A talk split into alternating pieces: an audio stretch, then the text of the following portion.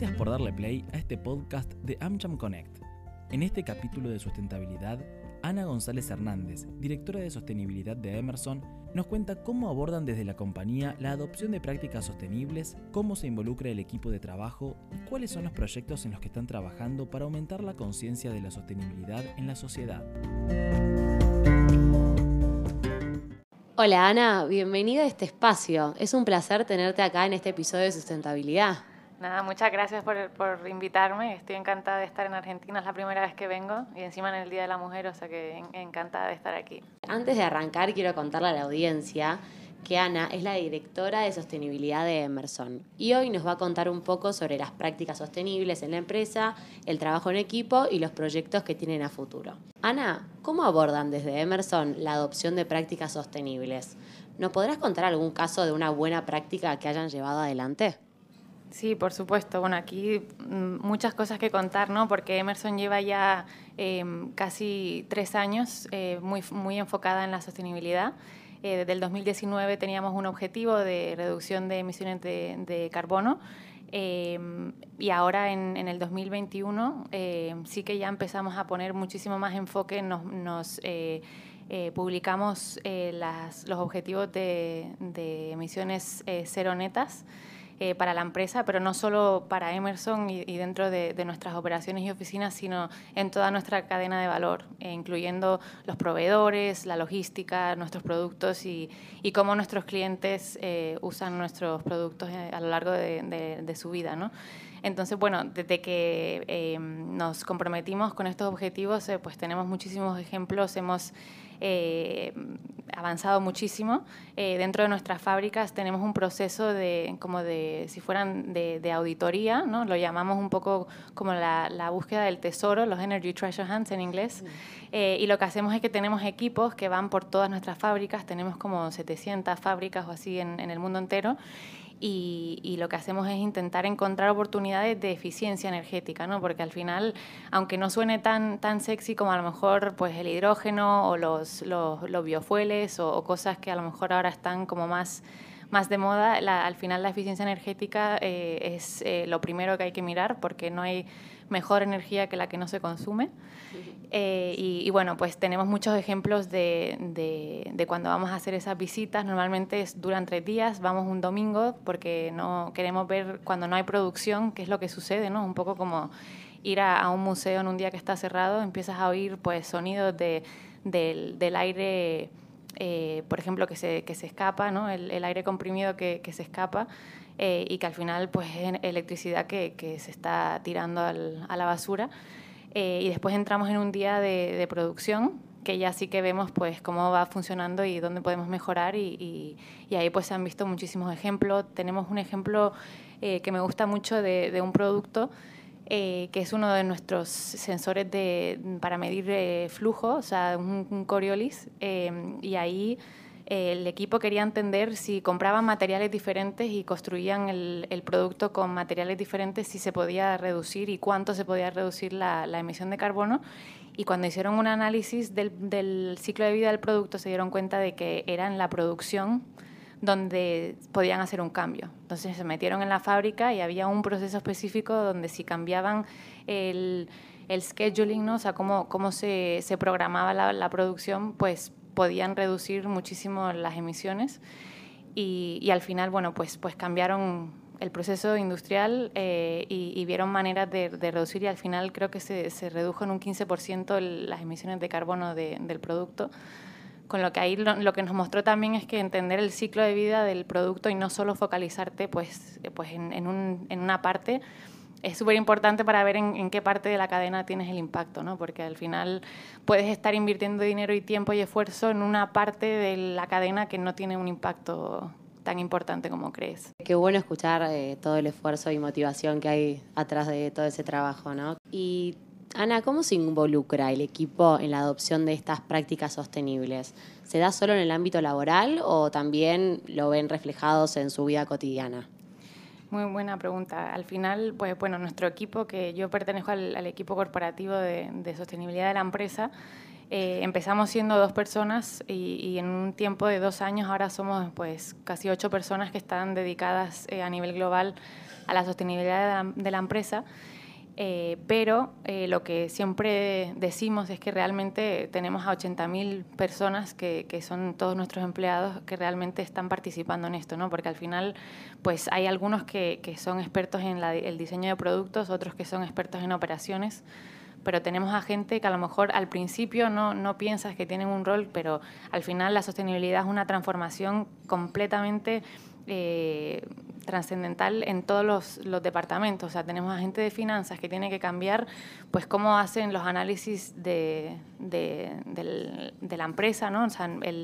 El corto plazo, el largo plazo, entender pues que para la sostenibilidad se suele tener que mirar a más largo plazo para entender los beneficios económicos, pero la parte legal se tiene que involucrar muchísimo toda la regulación, las políticas que, tenemos eh, y, que, y, que, se ven en, en muchas partes del mundo tenemos la parte informática, que al final todo el tema de sostenibilidad requiere muchísimos datos. Tenemos que saber mucho de dónde vienen las emisiones, los materiales, la energía que compramos, y al final necesitas muchísimos datos y, tener a un equipo informático que entienda y que, y que sea capaz de, de, proveerte estos datos es súper importante. Y así te puedo dar ejemplos pues, de cada departamento.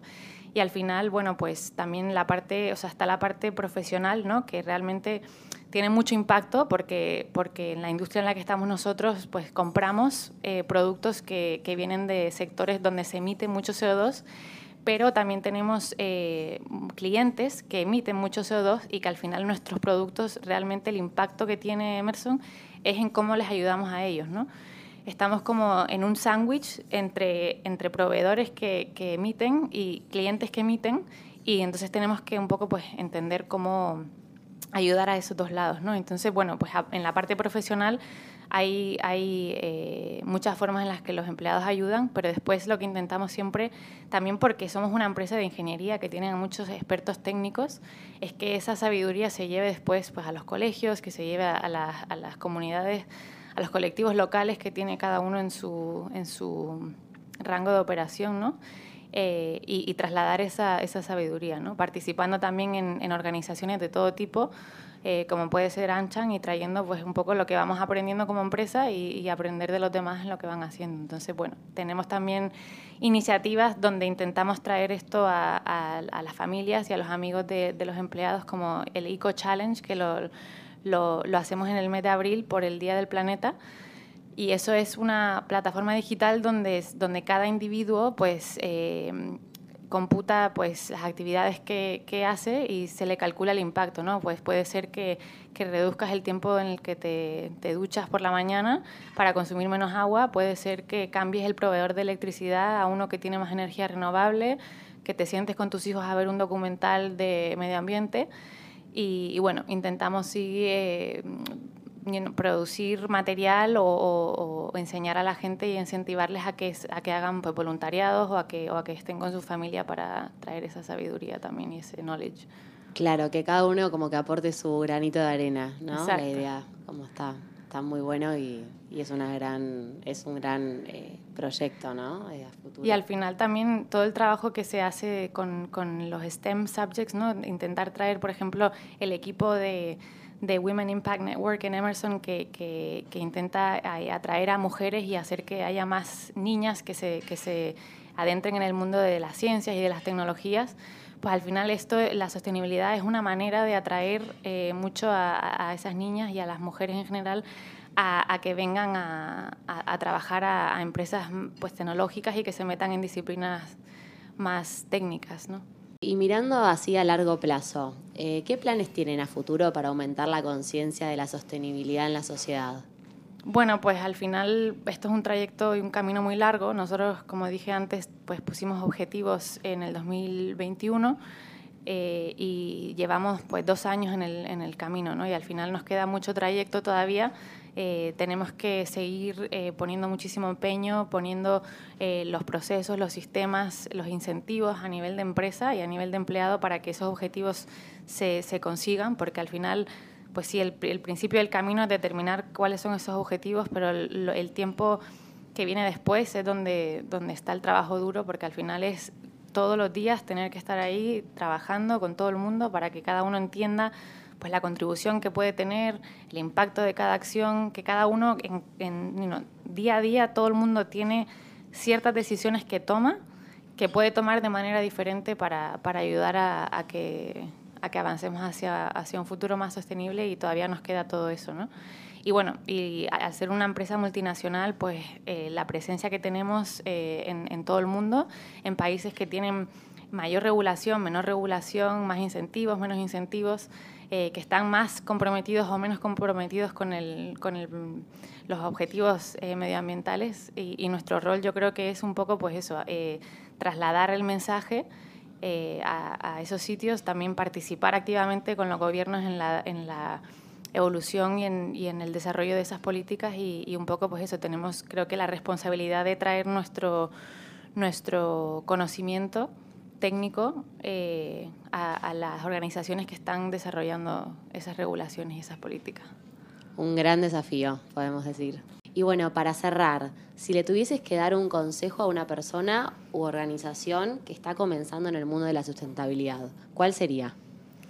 Bueno, pues creo que es, una pregunta difícil porque probablemente tendría muchas cosas que decir, pero bueno, creo que hay, eh, hay un par de, de, ingredientes que siempre van a hacer falta, ¿no? Y empiezan por, por el, el apoyo y el, eh, el commitment, ¿no? Que, que, tiene que tener el, el, el, líder, los líderes de, la, de las empresas, ¿no? O sea, sin ese apoyo de, de lo más alto de las empresas es imposible generar cambio.